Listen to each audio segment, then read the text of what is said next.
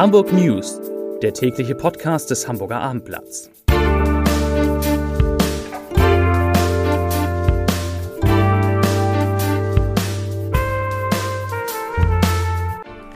Herzlich willkommen. Mein Name ist Lars Heider und heute geht es in diesem Podcast um die nächsten Corona-Lockerungen in Hamburg und einen Bürgermeister, der vorsichtig bleibt. Weitere Themen.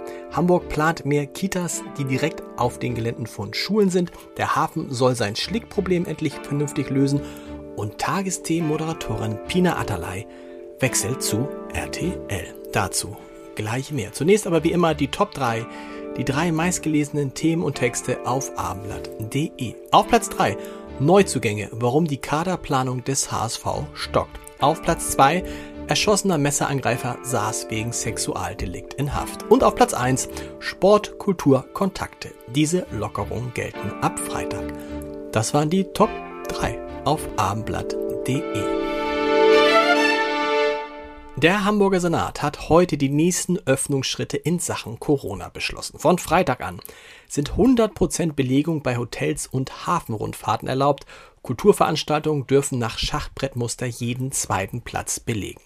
Im Freien können sich dann bis zu zehn Personen aus unterschiedlichen Haushalten treffen. In Innenräumen bleibt es bei maximal fünf Personen. Die zulässige Teilnehmerzahl bei Veranstaltungen soll auf 100 Menschen in Räumen und bis zu 500 unter freiem Himmel erhöht werden. Auf eine Öffnung warten müssen hingegen weiterhin Clubs, Diskotheken und andere Tanzlokale. Auch private Feiern bleiben unzulässig. Es gebe nicht mehr viel, was jetzt nicht geöffnet sei, hat Bürgermeister Peter Tschentscher heute gesagt bei der Verkündung der Lockerungsmaßnahmen, blieb aber vage bei der Frage, wie weit die Inzidenz denn sinken muss, um die Verbote ganz zu kippen. Man müsse schauen, sagte der Bürgermeister, und den Empfehlungen des Robert Koch Instituts folgen. Indirekt deutete Schenscher an, dass Alkoholverbote und Versammlungseinschränkungen als Sondermaßnahmen an Hotspots nicht nur in Pandemiezeiten hilfreich seien. Man müsse Vorkehrungen treffen, wenn ein Stadtteil zur Partymeile werde, sagte der Bürgermeister. Zu den Zahlen. In Hamburg ist die Corona-7-Tage-Inzidenz deutlich unter die 20er-Marke gesunken am heutigen Dienstag. 53 neue Infektionen kamen hinzu, 55 weniger als am Dienstag vor einer Woche. Die Inzidenz, also die Zahl der Neuinfektionen pro 100.000 Einwohner binnen einer Woche, liegt nun bei 17,8. Das ist der niedrigste Wert seit Mitte September. In den Krankenhäusern werden 70 Covid-19-Patienten behandelt, davon liegen 37 auf Intensivstationen. Mit einer Impfquote von 43,4 bei der Erstimpfung bzw. 21,4 Prozent bei der Zweitimpfung liegt Hamburg jeweils unter dem Bundesdurchschnitt. Das war's zum Thema Corona für heute. Hamburgs Hafenperspektiven drohen im Schlick zu versinken. Immerhin will nun der Bund gemeinsam mit Schleswig-Holstein, Hamburg und Niedersachsen ein neues Konzept zur Bewältigung der wachsenden Verschlickung der Elbe entwickeln. Das hat heute der parlamentarische Staatssekretär im Verkehrsministerium Enak Ferlemann angekündigt. Zu diesen Maßnahmen gehört ein Ende der bisherigen Kreislaufbaggerei in der Tiderelbe. Damit der Hafen, der Hamburger Hafen, für große Schiffe zugänglich bleibt, muss derzeit regelmäßig Schlick ausgebackert werden, der unweit Hamburgs verkippt wird und wenige Wochen dann später wieder im Hafen ist. Das sei für Bund und Länder eine sehr teure Angelegenheit, die eigentlich keinen Sinn macht, sagte Ferlemann. Und da hat er recht. Kitas und Schulen sollen in Hamburg enger zusammenwachsen, auch räumlich. Im Rahmen der Schulentwicklungsplanung ist eine verstärkte Kooperation geplant. So wollen Schul-, Finanz- und Sozialbehörde das Angebot an Kitaplätzen in der Stadt weiter ausbauen und die ersten Etappen der Bildungskette enger miteinander verknüpfen. In den kommenden fünf Jahren werden an mindestens 50 Schulstandorten Kitas erweitert oder neu gegründet.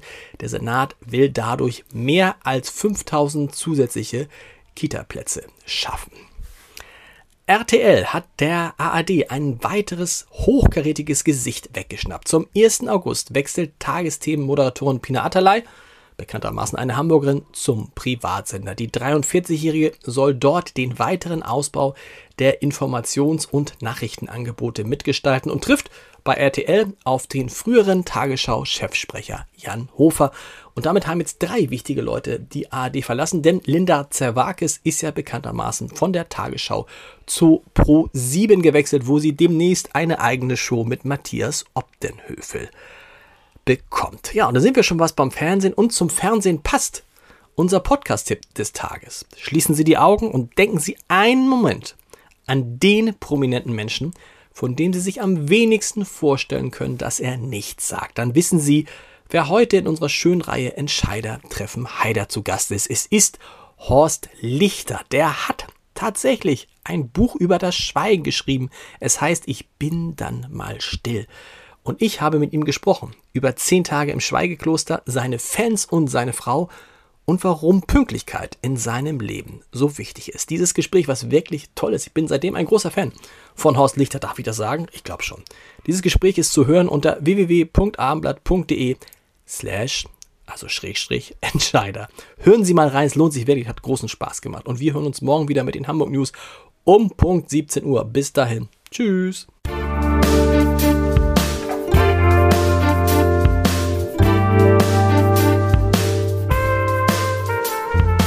Weitere Podcasts vom Hamburger Abendblatt finden Sie auf abendblatt.de slash podcast.